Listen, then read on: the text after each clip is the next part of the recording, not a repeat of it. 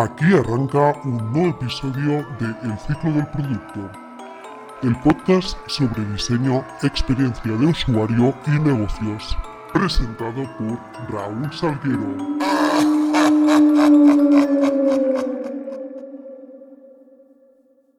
Muy buenos y terroríficos días.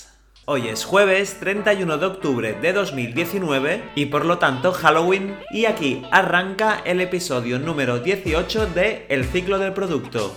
Como cada jueves, hoy toca hablar de negocios, el episodio de hoy ya os aviso que es un tanto especial porque vamos a repasar los fracasos más terroríficos de las grandes empresas, esos proyectos donde se han invertido una cantidad de millones increíble y ha fracasado estrepitosamente y que también nos va a servir para ver cómo hay que pivotar mucho antes y hay que detectar los errores cuando empezamos a ver síntomas de que el proyecto no está funcionando.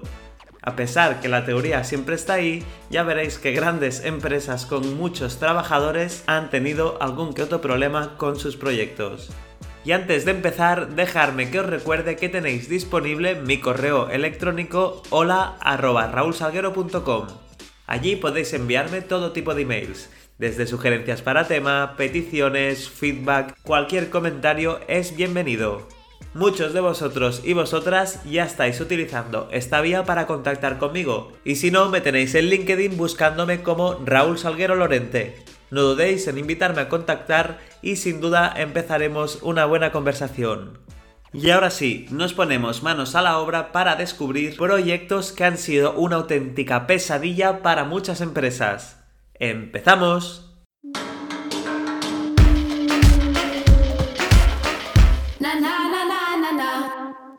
Empezamos con Windows Phone, que fracasó estrepitosamente y no pudo frenar jamás el imparable avance tanto de Android como de iOS. Además de ser un fracaso con mayúsculas sobre todo por los giros erráticos de sus creadores, el sistema operativo móvil de Microsoft fue una oportunidad perdida. Hubo grandes esperanzas durante su anuncio para que este sistema permitiese algo más de variedad en un mercado global dominado principalmente por Google y Apple.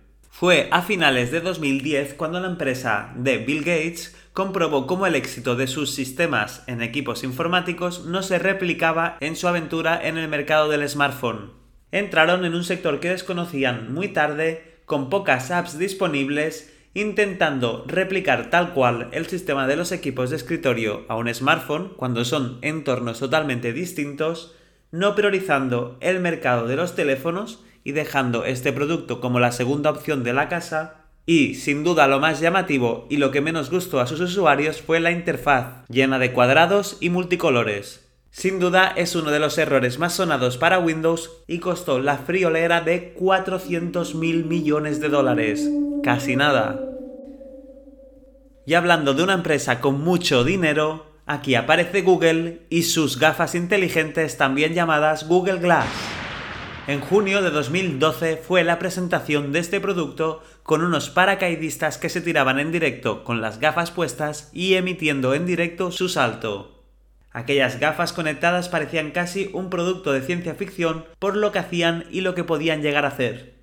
Ese proyecto fue muy bien acogido por la industria tecnológica y los usuarios hacían largas colas en Internet para conseguir probarlas durante unos pocos minutos. De hecho, se convirtió en todo un acontecimiento tecnológico. La posibilidad de contar con información accesible a golpe de comando de voz o táctiles o grabar vídeo o sacar foto de una forma tan llamativa atrapó a propios y extraños. Finalmente, aquella primera revolución de la realidad aumentada se quedó en nada. El elevado precio de las gafas se unió a la preocupación de los desarrolladores que podrían aprovecharla y sobre todo por cuestiones de privacidad. Qué raro en Google, ¿no? Las gafas de Google están teniendo ahora una segunda oportunidad, pero ya sin plantear esa revolución masiva, sino más centrado en proyectos orientados al 5G. Finalmente, en 2015, la empresa de la G decidió abandonar este proyecto y dejar de comercializar estas gafas, costando para la empresa de Silicon Valley millones de dólares. Ahora, como he comentado antes, están volviendo para muchas empresas que ahora están más experimentadas en la realidad aumentada y que encuentran este proyecto interesante para poder probar todo el potencial que ofrece la tecnología de la realidad aumentada, los efectos especiales, el 3D. El éxito de Pokémon Go, por ejemplo, ha facilitado que estas gafas tengan una segunda vida y de hecho Google está preparando una segunda versión con una tirada lógicamente más corta, simplemente para ayudar a los desarrolladores a realizar apps que puedan ser funcionales con este dispositivo. Y si en este especial ya han aparecido las empresas Google y Windows, ahora es el momento de Apple. La empresa de Cupertino tampoco se libra y tuvo un fracaso sonoro en el 1980 con su ordenador Apple III. Este ordenador fue el primero que no diseñó Steve Wozniak, que es uno de los fundadores de Apple, y eso se notó en el resultado final. Este ordenador de sobremesa fue un caos absoluto. Continuos errores, se sobrecalentaba, apenas se encendía y había errores en el hardware que imposibilitaban su uso con normalidad. Se han creado muchas teorías al respecto de qué fracasó en ese proyecto y el propio Steve Wozniak decía en una entrevista que fue el primer ordenador de la marca de Apple que no dirigieron los ingenieros sino el equipo comercial lo que provocó muchos errores en el sistema de montaje y en el uso final para el usuario. Además, otros aspectos que tampoco ayudaron al éxito fue sin duda su alto precio, que oscilaba entre los 4.500 y los 8.000 dólares. Estamos hablando de 1980. Y además la competencia ofrecía alternativas mucho más económicas como los IBM y además más potentes. Fue un error estratégico lanzarlo tan pronto ya que incluso Apple tenía ordenadores más potentes que el que acaban de lanzar, como era el caso del Apple II Plus, y su precio era muy inferior, costaba 1.200 dólares. Finalmente, este modelo acabó descatalogado el 24 de abril de 1984, sobre todo por sus numerosos fallos. Y esos errores de hardware no se trataban de una tirada especial, sino de todos los que habían salido de la fábrica, estaban mal de serie. A las semanas de ser descatalogados, se supo que el diseño del chasis se había completado antes incluso de que se hiciera la propia arquitectura de sus componentes, de modo que las placas y los circuitos estaban alojados en espacios demasiado pequeños y carentes de ventilación, lo que dio como resultado sobrecalentamientos que hacían que los chips se movieran por las ranuras y que eventualmente incluso se produjeran cortocircuitos, llegando a provocar pequeños incendios. Apple intentó reaccionar rápido lanzando la versión Plus donde se corregían estos errores, pero ya fue demasiado tarde y la competencia les había comido todo el terreno. Así que decidieron dar por finalizado el desarrollo de Apple III y pivotaron rápidamente hacia el Macintosh, un modelo aún en fase de conceptualización, pero que ya contaba con el asesoramiento de Steve Jobs y Wozniak, que dieron mucha más importancia a la interfaz de usuario y a los componentes que formaban este ordenador.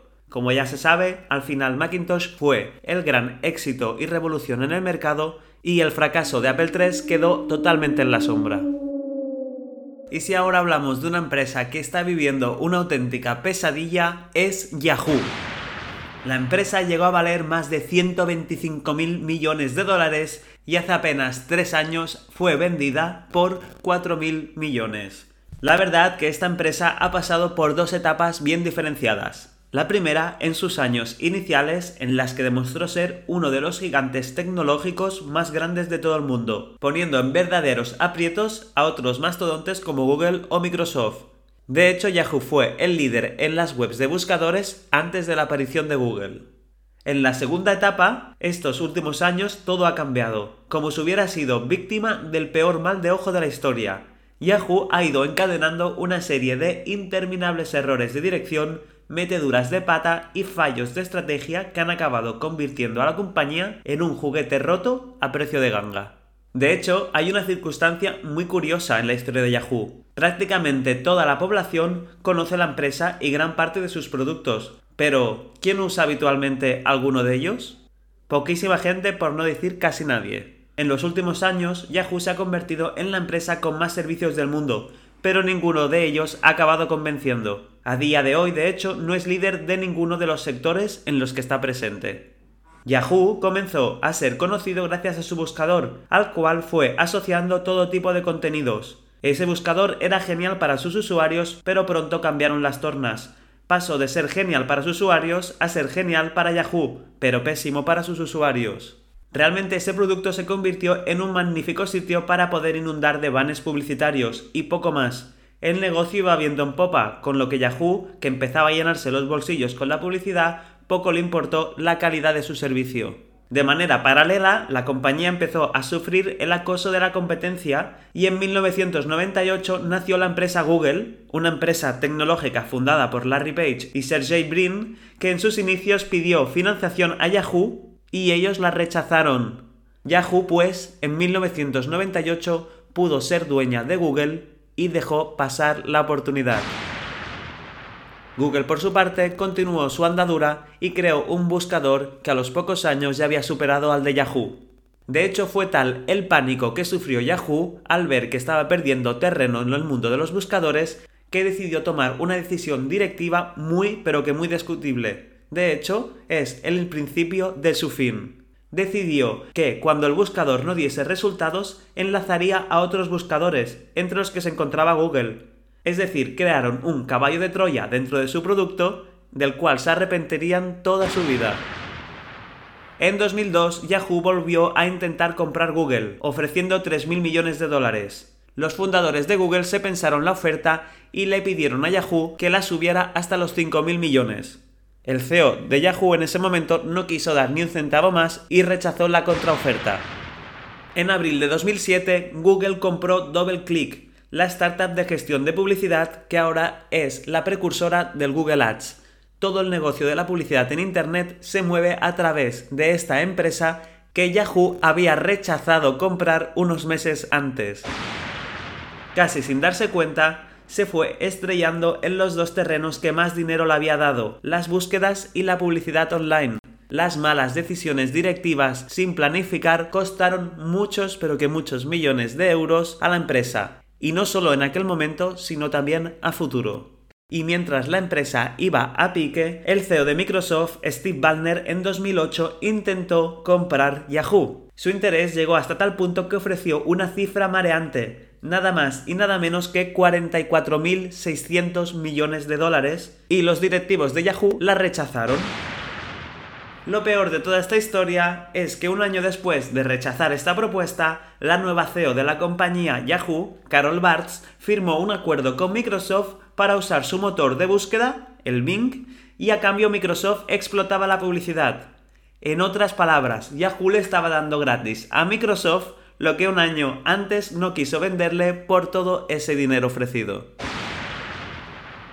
En 2005, Yahoo intentó remontar introduciéndose en el mundo de las redes sociales y compró Flickr. En aquel momento, esa plataforma era la joya de la corona ya que era la mayor red social de fotografía del mundo.